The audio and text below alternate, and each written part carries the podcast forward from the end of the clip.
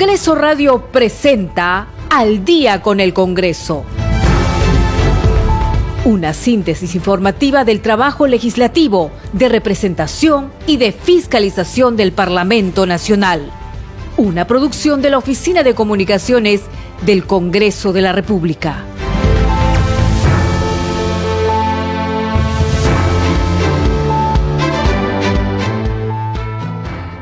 De la noche en punto. ¿Cómo están? Bienvenidos al programa Al Día con el Congreso. Les saluda Danitza Palomino y estas son las principales noticias del Parlamento Nacional.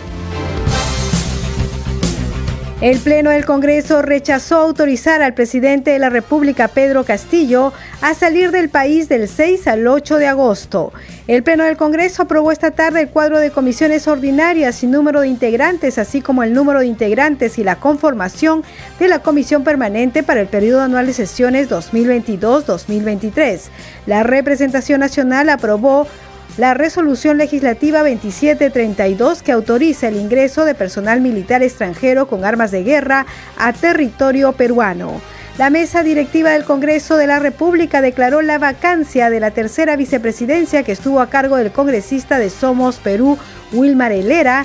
Así lo informó la presidenta de este poder del Estado, Lady Camones, al inicio de la sesión plenaria. La presidenta del Congreso, Lady Camones, lamentó la actitud del presidente de la República, Pedro Castillo, por guardar silencio en su presentación ante la Fiscalía. Dijo que su accionar evidencia un doble discurso. Usted está escuchando al día con el Congreso. 7 de la noche con un minuto y hace unos minutos el Pleno del Congreso de la República rechazó autorizar al presidente de la República, Pedro Castillo, a salir del país del 6 al 8 de agosto. Vamos a escuchar justamente eh, la parte de la sesión plenaria en la que se rechaza este pedido. Gracias, congresista. Finalizado el debate, sírvanse marcar su asistencia para proceder a votar. Señores congresistas, se va a proceder a cerrar la asistencia. Asistencia cerrada. Han registrado su asistencia 116 congresistas. Procedemos al voto. Señores congresistas, se va a declarar el cierre de la votación. Votación cerrada. Han votado a favor 42 congresistas, 67 en contra, 5 abstenciones. En consecuencia, no ha sido aprobado el proyecto de resolución legislativa que autoriza al señor presidente de la República para salir del territorio nacional del día 6 al día 8 de agosto del 2022. Señores congresistas, se invoca a los portavoces de los grupos parlamentarios a que acrediten a sus respectivos miembros en las comisiones ordinarias, con el objeto de que puedan constituirse en el más breve plazo, y eso nos permita citar a Junta de Portavoces para el día martes. Señores congresistas, se solicita la dispensa del trámite de aprobación del acta para ejecutar lo acordado en la presente sesión. Si no hay oposición por parte de ningún congresista, se dará por aprobada. Ha sido aprobada. Señores congresistas, se levanta la sesión. 7 de la noche con 3 minutos y vamos a dar más detalles sobre esta, esta decisión del Pleno del Congreso de rechazar autorizar al presidente de la República, Pedro Castillo, a salir del país del 6 al 8 de agosto. Esta tarde, por mayoría, 42 votos a favor, 67 votos en contra y 5 abstenciones, se rechazó autorizar al presidente de la República, Pedro Castillo Terrones, a salir del país del 6 al 8 de agosto del presente año. Este pedido fue efectuado por el Poder Ejecutivo con la finalidad de que el primer mandatario participe en la ceremonia de transmisión de mando presidencial en Colombia, en la ciudad de Bogotá. Se trata de la primera vez que el Congreso rechaza un viaje de un jefe de Estado al exterior. Como es sabido, de acuerdo con el inciso 9 del artículo 102 de la Constitución Política del Perú, es el primer poder del Estado quien autoriza al presidente de la República a ausentarse del territorio nacional. En el debate, la legisladora Adriana Tudela expuso las consideraciones por las cuales no debería permitirse que el presidente Pedro Castillo Terrones salga del país, ya que en las actuales circunstancias los indicios de corrupción son abrumadoras y abundantes. Vamos a escucharla. La evidencia y los indicios que implican al presidente en actos de corrupción son abrumadoras y son abundantes. Y en ese contexto, el peligro de fuga se vuelve cada vez más real. A esto tenemos que sumarle el hecho de que el presidente no está viajando a una cumbre presidencial ni está acudiendo a un espacio en el cual se vayan a tomar decisiones de política exterior. está acudiendo a un acto protocolar, con lo cual no es indispensable que el presidente viaje a Colombia, sino que perfectamente podría enviar al canciller para que acuda al cambio de mando.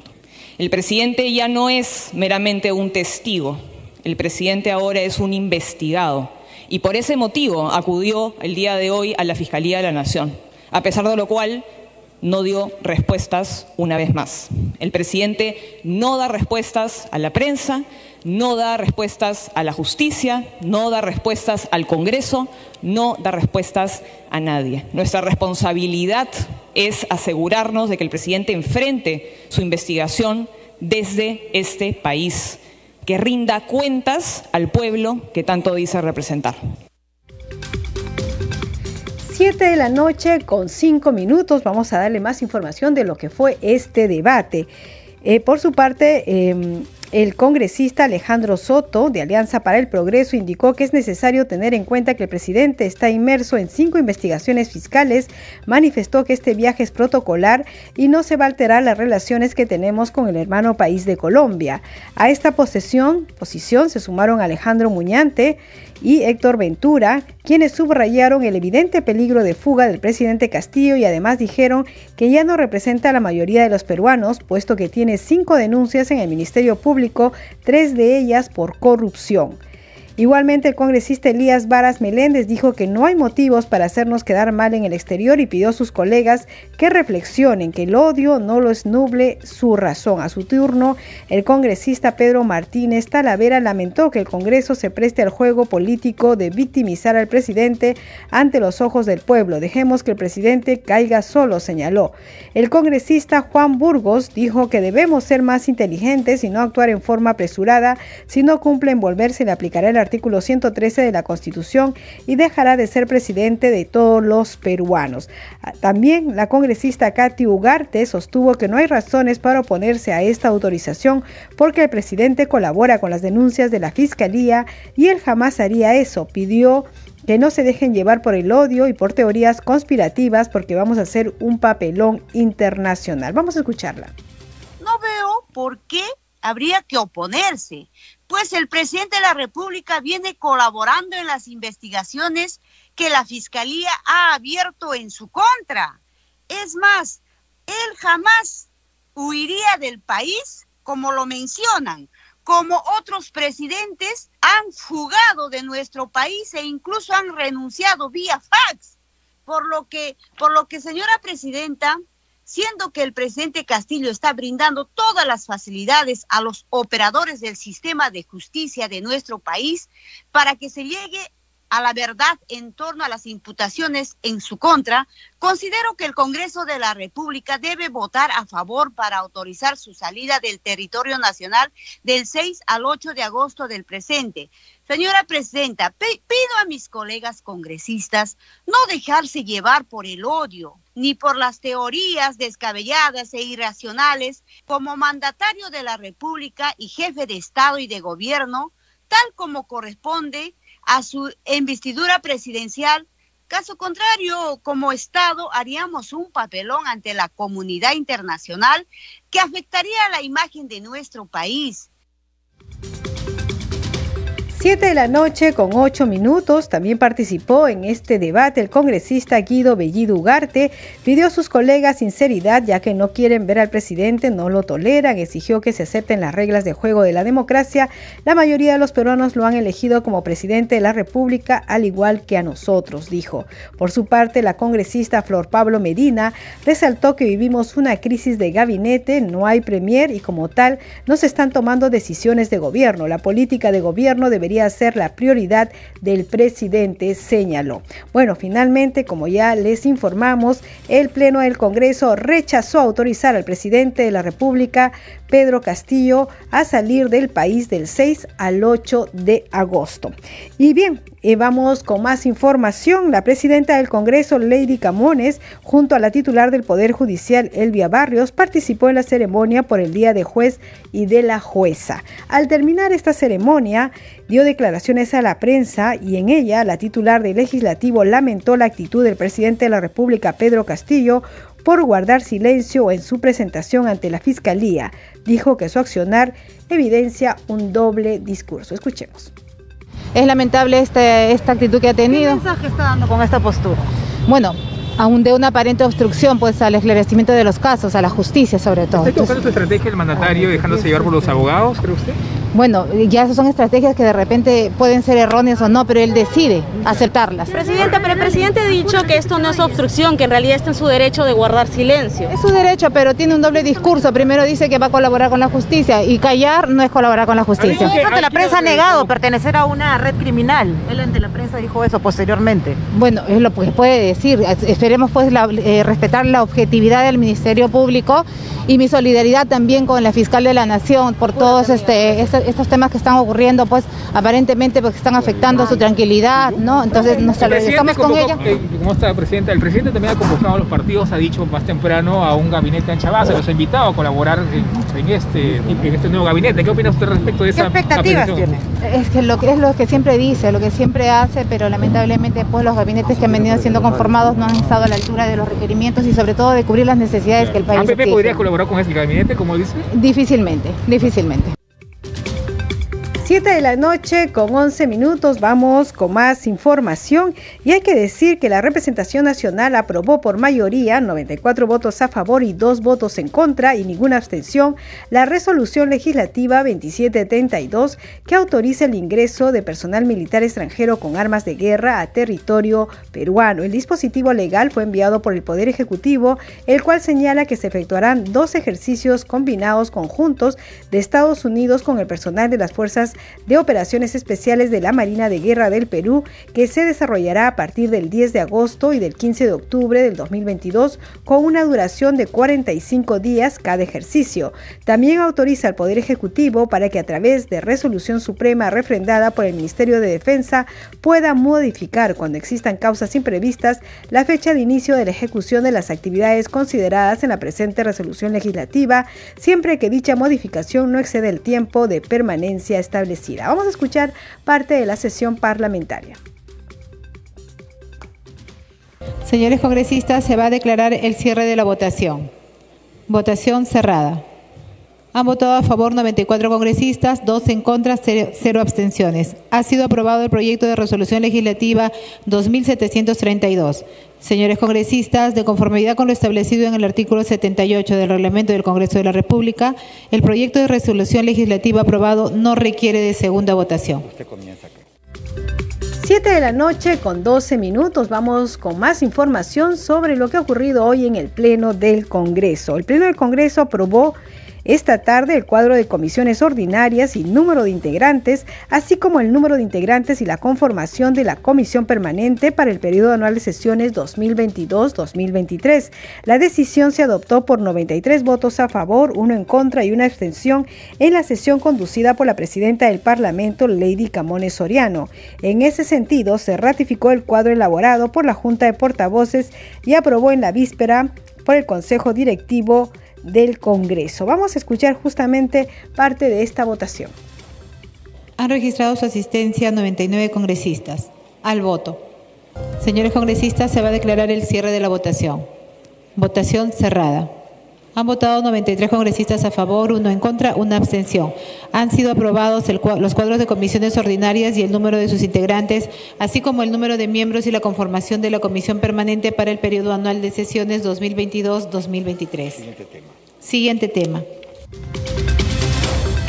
7 de la noche con 13 minutos, así como la presidenta del Congreso convocó para hoy día a las 4 de la tarde, más o menos a esa hora aproximada, se inició el Pleno del Congreso y al iniciar esta sesión les informamos que la presidenta informó a su vez que la mesa directiva del Congreso de la República declaró la vacancia de la tercera vicepresidencia que estuvo a cargo del congresista de Somos Perú, Wilmar Hilera García, y dijo que para tal efecto, el plazo para presentar en la Oficialía Mayor las propuestas de candidatos para ocupar dicho cargo vencerá el miércoles 10 de agosto del 2022 a las 10 de la mañana. Es decir, que van a haber elecciones para ocupar el cargo de la tercera vicepresidencia. Ya se han anunciado algunos congresistas, el nombre de algunos congresistas que tienen interés de ocupar este cargo en la mesa directiva y entonces eh, hay que tener presente que el día para ocupar, para presentar las listas, vence el miércoles 10 de agosto a las 10 de la mañana.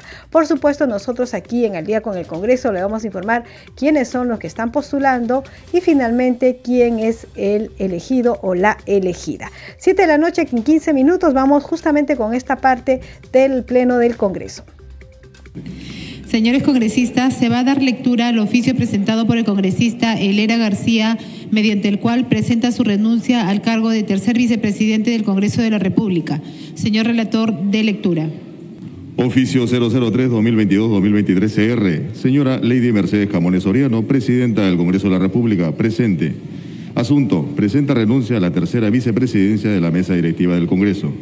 De mi especial consideración, tengo el agrado de dirigirme a usted para informarle mi renuncia a la tercera vicepresidencia de la mesa directiva de este Congreso de la República, para la que fui electo válidamente en elecciones parlamentarias el pasado 26 de julio del año en curso.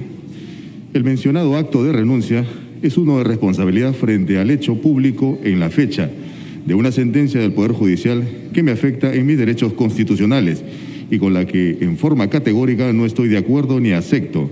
Y en ejercicio de mi derecho a la pluralidad de instancia previsto en el artículo 139, inciso 6 de la Constitución Política del Perú, estaré impugnando en su oportunidad, seguro y con la convicción que una segunda instancia con mayor merituación de los hechos y mejor valoración de la prueba aportada me absolverá de toda responsabilidad.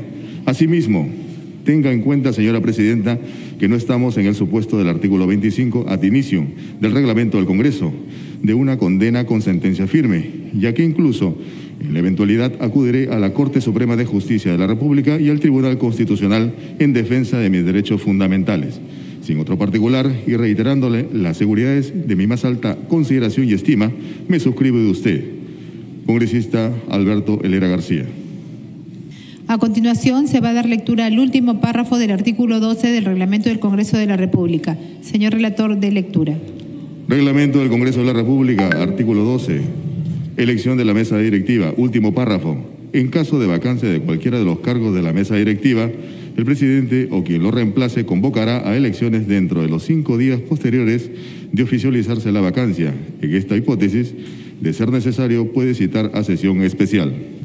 En virtud del documento y de la norma reglamentaria leídos, la mesa directiva declara la vacancia del cargo de tercer vicepresidente del Congreso de la República. Por consiguiente, la elección al cargo de tercer vicepresidente del Congreso de la República se realizará en la sesión del Pleno del Congreso del día jueves 11 de agosto a las 10 de la mañana. Para tal efecto, el plazo para presentar en la Oficialía Mayor las propuestas de candidatos para ocupar dicho cargo vencerá el día miércoles 10 de agosto del 2022 a las 10 horas de la mañana. 7 de la noche con 18 minutos vamos con más información y como les informamos, la presidenta del Congreso participó en ceremonia del Día del Juez y de la Jueza. Vamos con el desarrollo de la nota. La presidenta del Congreso de la República, Lady Camones, participó hoy en la ceremonia anual del Día del Juez y de la Jueza celebrada por el Poder Judicial, acto que fue encabezado por su titular, Elvia Barrios Alvarado. Durante su discurso, la magistrada pidió al Parlamento Nacional la aprobación de la propuesta de ley que plantea autorizar al Ministerio de Economía y Finanzas a realizar estudios de los ingresos de personal jurisdiccional y administrativo del Poder Judicial a fin de determinar una nueva escala remunerativa y nivelar los sueldos de 3.000 trabajadores CAS que perciben 1.350 soles.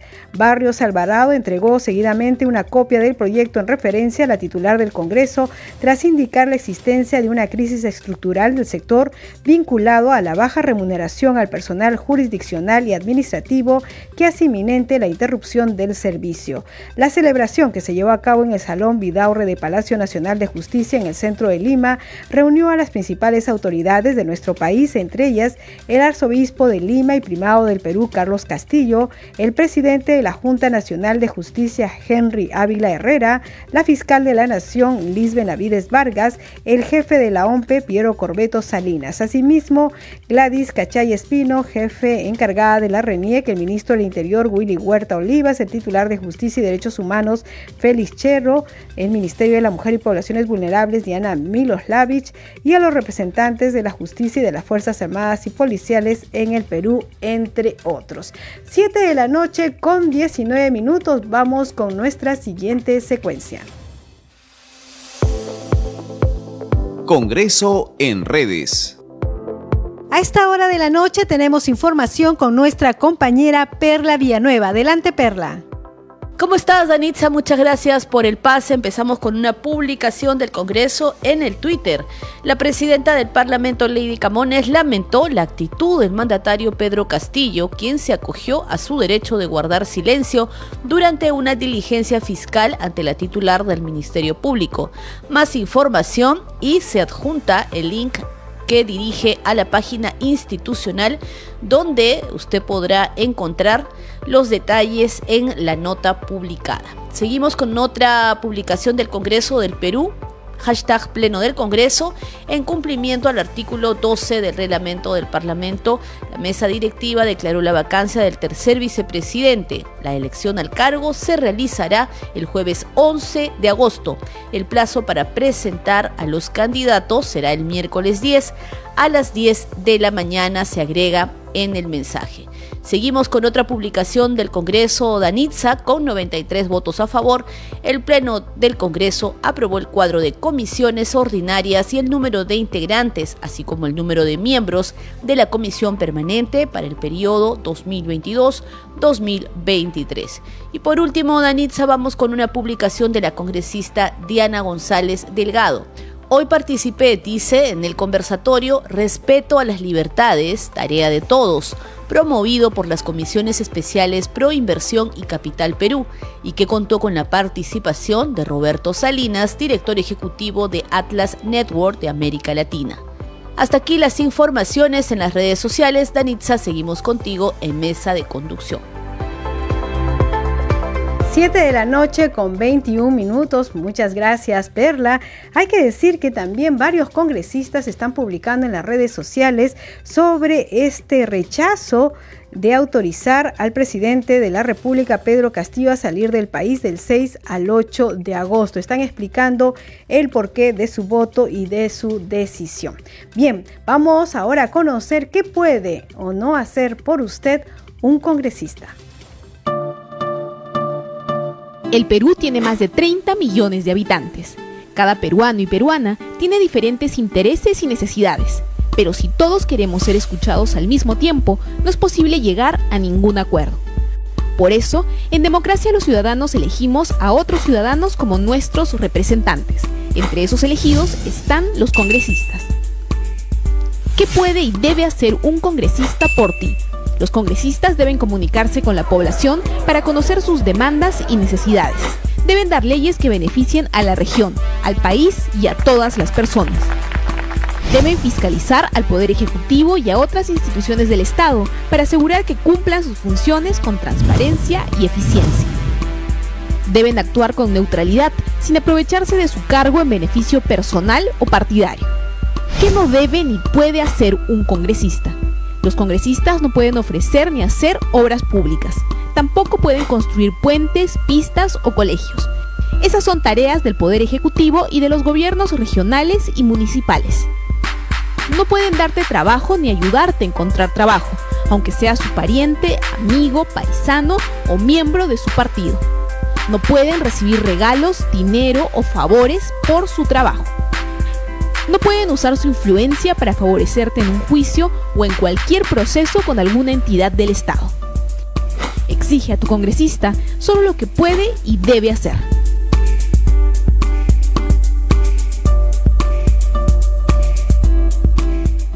La noche con 23 minutos es muy importante saber qué puede hacer un congresista. No puede hacer obras públicas, no puede construir colegios, no puede construir hospitales. Eso es, esas son tareas que corresponden al Poder Ejecutivo. Lo que sí puede hacer un congresista es legislar, tener actividades de fiscalización y de representación. A esta hora de la noche hacemos una pausa y regresamos con más información aquí en el día con el Congreso.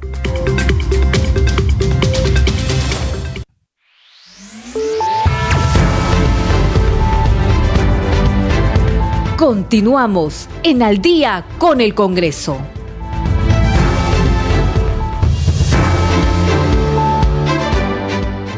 Siete de la noche con 28 minutos. Bienvenidos a la segunda media hora del programa Al día con el Congreso. Los estamos acompañando en los controles Rafael Cifuentes, en la transmisión streaming por Facebook Alberto Casas y en la conducción Danitza Palomino. Vamos con los titulares.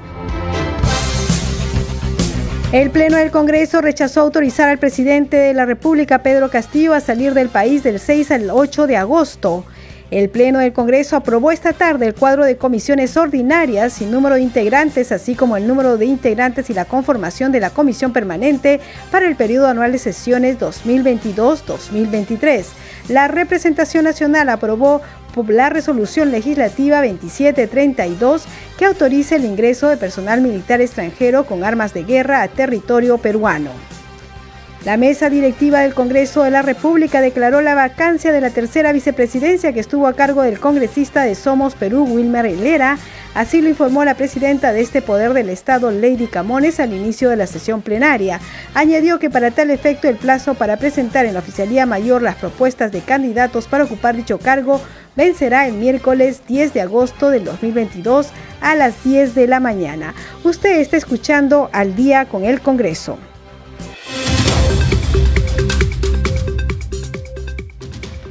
Bien, vamos a conocer a esta hora de la noche los perfiles de los candidatos a defensor del pueblo. En cumplimiento de su cronograma, la Comisión Especial de Selección de Candidatos Aptos para la elección del defensor del pueblo entrevistó en forma presencial a los ocho postulantes, quienes coincidieron en considerar la necesidad de dinamizar el accionar de esta institución en defensa del ciudadano y de la sociedad.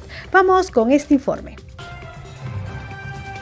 A través de la página web, la comisión especial encargada de seleccionar al candidato a defensor del pueblo mantiene informada a la ciudadanía sobre los lineamientos del proceso y cronograma, presentación de tachas y denuncias, así como propuestas de hoja de vida y el proceso de la entrevista personal de los postulantes. Ahora conoceremos el perfil de los ocho candidatos. Víctor Gastón Soto Ballenas es abogado, egresado de la Facultad de la Universidad San Martín de Porras, magíster en Derecho Civil y Comercial y egresado del doctorado en Derecho, ambos realizado en la Universidad Nacional Mayor de San Marcos. Actualmente es catedrático en pregrado y posgrado en la mencionada universidad. El candidato Ricardo Velázquez Ramírez también es abogado de profesión, maestro en Derecho Constitucional, doctor en Derecho por la Universidad Autónoma de Nuevo León de México y cuenta con 21 años en la docencia universitaria. El doctor Víctor García Toma cuenta con una maestría en Derecho Constitucional. En el año 2002-2007 fue magistrado del Tribunal Constitucional. En el 2008 fue juez ad hoc de la Corte Interamericana de Derechos Humanos. En el 2010 fue ministro de Estado en la cartera de Justicia. Actualmente es profesor de la Facultad de Derecho de la Universidad de Lima. Jorge Luis Rioja Vallejos es profesional en Derecho y Ciencias de la Comunicación, doctor en Derecho y Ciencias Políticas, maestro en Derecho Constitucional, abogado fedatario, juramentando con especialización en informática. Además, cuenta con más de 25 años de experiencia en docencia en universidades públicas y privadas. La candidata Beatriz Ramírez Guaroto es una abogada con más de 10 años de trabajo en el sector público y organizaciones de la sociedad civil en materias relacionadas a derecho perspectivas de género y desarrollo. Es docente a nivel de pregrado y posgrado en temas de derecho constitucional, derechos humanos, así como derecho familiar. Carlos Castro Barriga es experto en derechos humanos con 20 años de experiencia en el sector público, doctor PhD y máster en Derecho Público Comparado y Buen Gobierno. Su actividad académica está orientada al diseño de marcos normativos e institucionales y de estrategias regulatorias para la toma de buenas decisiones gubernamentales. El candidato Miguel Ángel Soria Fuerte es abogado defensor de derechos humanos, con amplia experiencia en el sector público, docencia universitaria y litigio estratégico. Asumió el cargo como viceministro de Derechos Humanos y Acceso a la Justicia. También fue jefe de delegación del Estado peruano ante el Comité para la Eliminación de la Discriminación Racial de las Naciones Unidas. César Cayo Galindo es abogado de la Pontificia Universidad Católica del Perú, con más de 26 años del ejercicio profesional en el ámbito público y privado,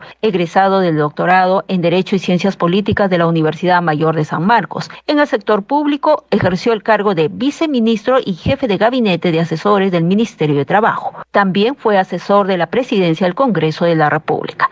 Para mayor información, la ciudadanía puede ingresar a la página web del Congreso escribiendo www.congreso.go.pe.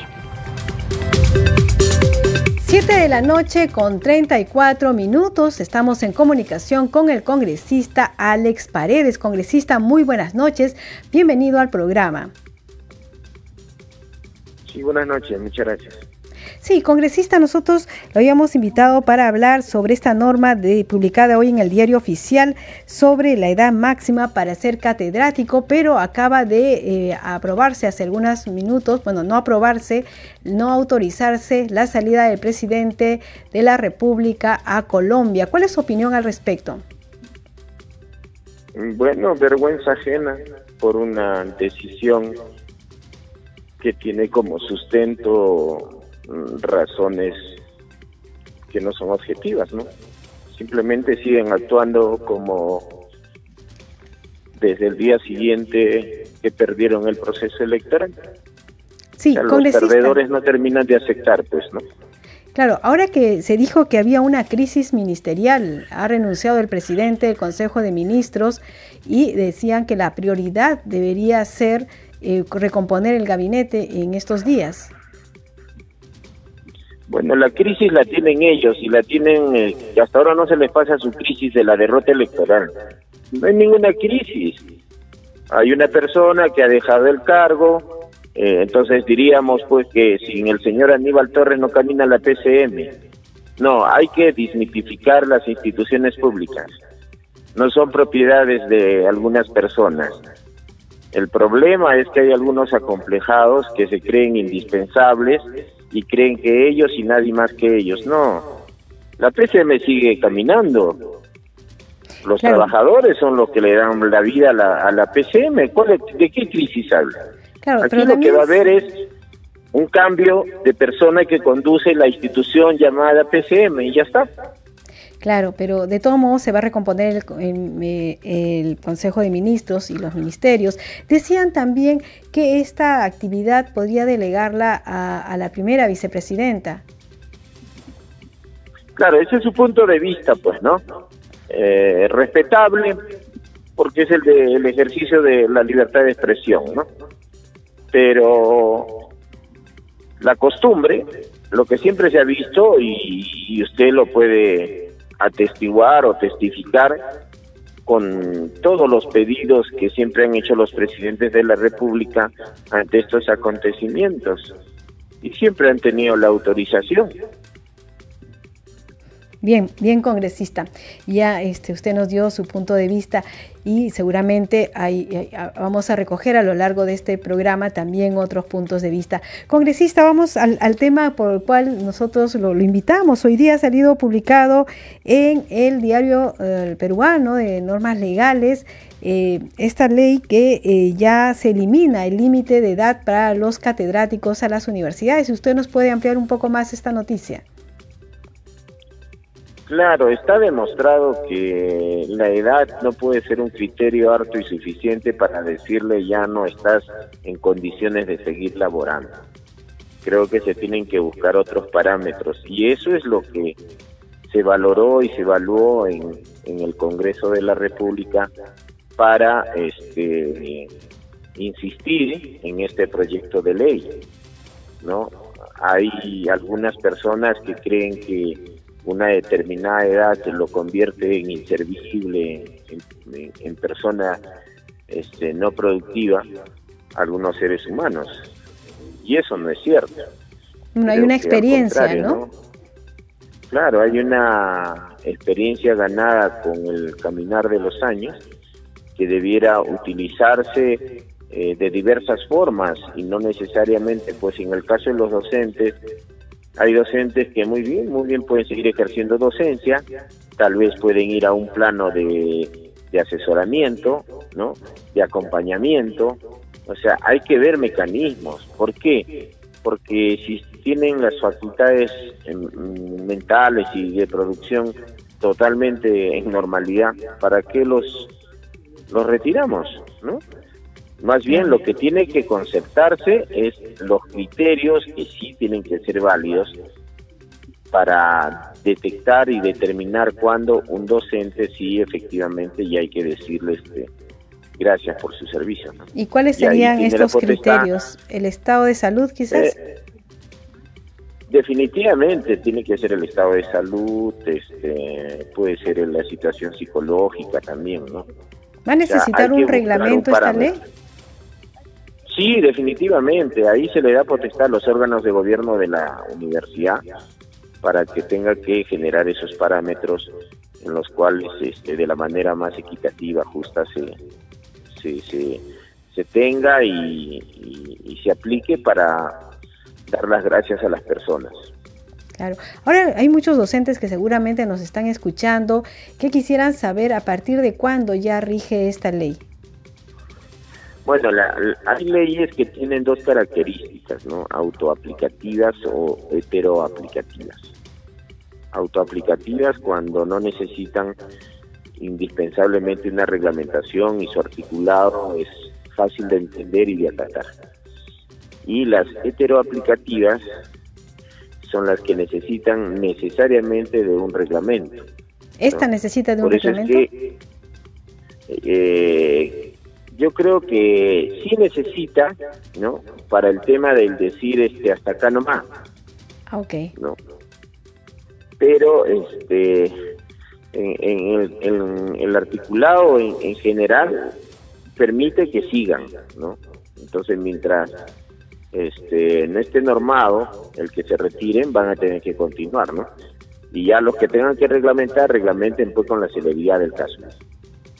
Bien, bien, congresista Alex Paredes, usted ha sido vicepresidente de la Comisión de Educación. ¿Cuáles son los pendientes para esta legislatura que se está iniciando ya la, próxima semana probablemente? Eh, enfatizar el tema de mm, eh, del aspecto pedagógico, ¿no? Este, dar revisión a algunas leyes que tienen que ver con la forma de cómo hay que trabajar en el plano pedagógico, ¿no? Y no dejar de lado el tema de derechos de la familia del sector educación, ¿no? Y los espacios de participación hay que hay que considerar también, ¿no? Cómo se integra la sociedad en el proceso educativo, ¿no? Bien, congresista Alex Paredes, le agradecemos por atender la llamada de Al día con el Congreso. Muy buenas noches. No, yo le agradezco a usted la gentileza y, al programa Al día con el Congreso y cuando considere conveniente a su disposición. Muchísimas gracias. Siete de la noche con 41 minutos vamos con más información y la presidenta del Congreso de la República, Lady Camones, participó en la exposición La defensa de las libertades, tarea de todos, un evento que se realizó en el Congreso de la República. Vamos a escucharla. En las actuales circunstancias y en cualquier momento, en realidad, hablar de libertad o de libertades y su defensa siempre va a ser importante para nuestra sociedad, para todas las sociedades. Es tan relevante, por tanto, también su defensa, que, por ejemplo, en el ámbito político, cuando un gobernante tiene dificultades, siempre tendrá la tentación de conculcarla de diversas maneras restringiendo las libertades a los ciudadanos o restringiendo las libertades de información y o expresión, por citar algunas. Por ello, la libertad como pilar fundamental de la democracia debe ser protegida en sus diversas dimensiones. En relación al ámbito económico, que es el campo con el que se vincula esta comisión especial, Nuestra Constitución ha dejado establecida de manera clara el marco que constituye, podríamos decir, el núcleo duro de nuestro modelo económico. Por un lado, la libertad de empresa y de iniciativa privada, vinculadas estrechamente también a la protección de la propiedad privada. Sin embargo, como todo derecho, también es importante, por salud del propio modelo, ser conscientes de los límites para no desnaturalizar el modelo social de mercado establecido en nuestra Constitución Política del Perú. He ahí donde encontramos el principal reto. Quiero destacar además que estos eventos contribuyen al, conocimiento y por tanto a la defensa de estas libertades. Por ello, felicito a la presidenta de la Comisión Especial Multipartidaria Pro Inversión y, por supuesto, al destacado expositor Roberto Salinas y a quienes han contribuido a la materialización de este magno evento. Gracias a todos ustedes por contribuir desde sus propios espacios en el desarrollo del país. 7 de la noche con 43 minutos y seguimos recogiendo opiniones respecto a lo que ha decidido el Congreso de la República, el Pleno del Congreso, de no autorizar al presidente de la República, Pedro Castillo, a salir del país del 6 al 8 de agosto. Estamos ya en comunicación con el congresista Carlos Anderson. Congresista, muy buenas noches. Gracias por atender la llamada de Al día con el Congreso. ¿Qué tal? Muy buenas noches. Espero que me escuchen bien. Sí, lo escuchamos perfecto, congresista. Si usted nos puede dar su opinión respecto a esta decisión después de un largo debate de no autorizar la salida del presidente del territorio peruano. A ver, efectivamente este, esta decisión eh, reviste un cierto carácter pues especial porque después de 20 años creo que, que se da una decisión de este tipo donde se niega a un presidente que salga a un evento, digamos, protocolar fuera del país pero las circunstancias son también especiales. Eh, no, olvidemos que el presidente pues representa a la nación y es en ese sentido que muchos congresistas, incluyéndome, no hemos sentido que eh, el presidente hoy hoy en día en realidad no no es la mejor representación del país porque este si uno se atiene digamos a la a esta singularización del presidente como representante de la nación, pues resulta que la nación está sometida a cinco investigaciones fiscales, ¿no? Que es un hecho también sin precedentes en nuestra historia y que debería llamarnos a, un sentimiento pues de, vergüenza, ¿no? Eh, así que, sinceramente, yo por lo menos con ese raciocinio he preferido votar en contra ¿no? Este, porque, porque creo de veras que el presidente primero debe resolver los problemas que tiene aquí, ¿no? Sí, nosotros acabamos de conversar con el congresista Anderson, con el congresista Alex Paredes, y decía que no era necesario eh, rechazar esta salida del país bueno, entre otras razones decía, porque nosotros les, explicábamos que durante el debate habíamos escuchado que había congresistas que decía que ahorita el presidente del Consejo de Ministros ha em, anunciado su renuncia y que hay que conformar un nuevo gabinete y que esa debería ser la prioridad del presidente de la República. Y el congresista eh, Paredes ha dicho que no, que igual sigue funcionando el Estado, esté o no esté el presidente del Consejo de Ministros o el presidente. ¿Qué opina usted al respecto? Ah, bueno, pues, pues, pues es así, pues es así. Entonces, ¿para qué tenemos presidente? ¿Para qué tenemos este jefe, este premier, no? Si, si, funciona bien sin ellos. Es un argumento sin mayor este sostén, sinceramente. Este, eh, pero claro, no, me sorprende. Eh, en, en, todo caso, este, en realidad, el país está en estos momentos, lo sabemos todos, atravesando una tremenda crisis. Eh, está a punto, aparentemente, de entregarse una persona que ha sido de la mayor confianza del presidente. Eh, claro, ahora su abogado llama a todos los, los allegados del presidente, los llama delincuentes y, efectivamente lo más probable es que sean delincuentes, ¿no? Eh, pero que son delincuentes que el presidente llamó a su, a su entorno, ¿no? Incluyendo a sus sobrinos. Y, y justamente por esas razones que está en, en esta situación de tener estas, estas este, investigaciones, que no son una, dos, son cinco, y tres de ellas por, por aparentemente comandar una, organización criminal. Entonces, eh, creo, creo que hace, este, hemos hecho bien en el Congreso en impedir que el presidente se salga y de veras este, termine de, desacreditar la, la imagen internacional del Perú. Sí, congresista Anderson, ya hablando de la presidencia del Consejo de Ministros, ¿qué perfil debe tener el nuevo presidente del Consejo de Ministros? Bueno, mira, en realidad yo sentido soy un poco pesimista, ¿ya? Eh, creo que el presidente eh, a lo largo de todo un año, con sus designaciones de premier, con sus diferentes gabinetes, eh, no solamente se ha ganado el descrédito, sino también se ha deslegitimado. En ese sentido, yo este, soy muy escéptico que cualquier presidente el nuevo, nuevo premier, digamos, pueda cambiar la dinámica que hoy en día existe, que es la dinámica de absoluta desconfianza, de enfrentamiento que ha sido, digamos, este, alentado desde la desde la presidencia del Consejo de Ministros, primero por el señor Bellido y luego pues, con, con un grado máximo por el señor eh, Aníbal Torres, ¿verdad? Que evidentemente ha, encontrado una respuesta en el Congreso, porque no nos íbamos a quedar este, cruzados de brazos, esperando eh, solamente eh, aceptando los insultos y las amenazas de cierre y cosas por el Entonces no tiene mayor expectativa. No, ninguna, ninguna, porque además también no creo que puedan atraer a ninguna persona, digamos, este, eh, de calidad, decente, que, que, que quiera sumarse a un gobierno en esta situación, ¿no? Bien, bien, congresista Carlos Anderson, muchísimas gracias por atender la llamada de al día con el Congreso. Muy buenas noches, seguiremos en comunicación permanente. Muchas gracias. Hasta luego, gracias.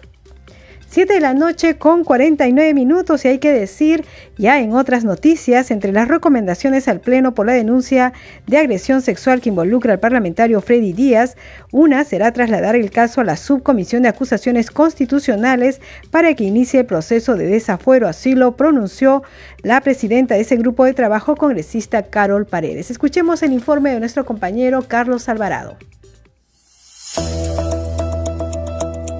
La Comisión de Ética Parlamentaria ha priorizado el caso de la denuncia contra el congresista Freddy Díaz Monago, acusado de violación, reafirmó la presidenta de ese grupo de trabajo, Carol Paredes. Explicó que una de las recomendaciones será trasladar el caso a la Subcomisión de Acusaciones Constitucionales para que inicie el proceso de desafuero del legislador. Lo que nosotros vamos a hacer en caso ya de tener este clara la la posible o la futura sanción es recomendar a través de, en este caso, a través de la subcomisión de acusaciones constitucionales, para que ellos tomen el caso, porque nosotros no tenemos esa facultad del desaforo, ¿no? Es allí donde se tiene que ver este tema específicamente. Precisó que en este caso, que es de suma gravedad, se trabaja con celeridad y cumpliendo con el debido proceso. Nosotros estamos corriendo, le estamos poniendo toda la celeridad del caso y no es que uno este, quiera hacerla demasiada larga, ¿no? He estado leyendo algunos en algunos medios que algunas personas, incluso que han sido ministras, saben perfectamente cuáles son los procedimientos que se tiene que tomar en cuenta. Eh, la Comisión de Ética ve lo que le corresponde a los congresistas y que son parte de este Congreso a partir de la fecha que ellos han asumido a ser congresistas pero el tema mismo de la violación tiene que ver directamente con el Ministerio Público. Es allí donde se tienen que seguir con las investigaciones y en este caso la Comisión de Ética este, sanciona aquellas conductas no éticas, por ejemplo. En esa línea, Paredes Fonseca detalló que de acuerdo al reglamento del Código de Ética, a más tardar el 26 de agosto se presentará ante el Pleno el informe final del caso. Nosotros lo que estamos haciendo como parte de la Comisión de Ética, se aprobó el proceso de indagación y el 8 de agosto estuviéramos presentando el informe de calificación. Luego el 9 de agosto estuviéramos notificando como corresponde para que hasta el 16 de agosto presentar los alegatos, ¿no? Que ahí en esas fechas se estuviera venciendo el plazo. También el 22 este, de agosto este, se estuviera dando la audiencia, una sola audiencia, que la que la llamamos audiencia única, para que el 26 de agosto podamos presentar el informe final. La legisladora de Acción Popular formuló un llamado a todas las mujeres del país a no quedarse calladas frente a las acciones de violencia. Todas las mujeres de este país, en caso de que tengan este tipo de situaciones, ese tema que tenga que ver con la violencia sexual y cualquier otro tipo de violencia tienen que denunciar, no tienen que quedarse calladas y tenemos que rechazar de plano cualquier acto violento. Nosotros no podemos guardarnos esas cosas porque si no estuviéramos también este, ocultando a esas personas que tanto daño hacen, no solamente a las mujeres, sino a los ciudadanos y ciudadanas de este país. Las sanciones disciplinarias que impone el Congreso a los representantes y que implican suspensión de funciones van desde los 30 a 120 días de legislatura. 7 de la noche con 53 minutos nos vamos con los titulares de cierre. El Pleno del Congreso rechazó autorizar al presidente de la República, Pedro Castillo, a salir del país del 6 al 8 de agosto. También la representación nacional aprobó el cuadro de comisiones ordinarias y número de integrantes, así como el número de integrantes y la conformación de la comisión permanente para el periodo anual de sesiones 2022-2023 la representación nacional aprobó la resolución legislativa 2732 que autoriza el ingreso de personal militar extranjero con armas de guerra al territorio peruano. La presidenta del Congreso, Lady Camones, lamentó la actitud del presidente de la República, Pedro Castillo, por guardar silencio en su presentación ante la Fiscalía. Dijo que su accionar evidencia un doble discurso. Usted está escuchando al día con el Congreso. 7 de la noche con 54 minutos hemos llegado al final del programa. Queremos agradecerles a nombre de todo el equipo de Congreso Radio, decirles que hemos estado en los controles Rafael Cifuentes, en la transmisión streaming por Facebook Alberto Casas, en la unidad móvil Félix Ayasta y en la conducción Danitza Palomino. Nos despedimos y nos reencontramos mañana a las 7 de la noche. Buenas noches.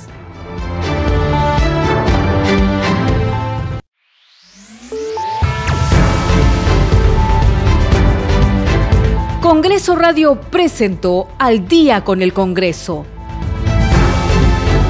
Una síntesis informativa del trabajo legislativo, de representación y de fiscalización del Parlamento Nacional.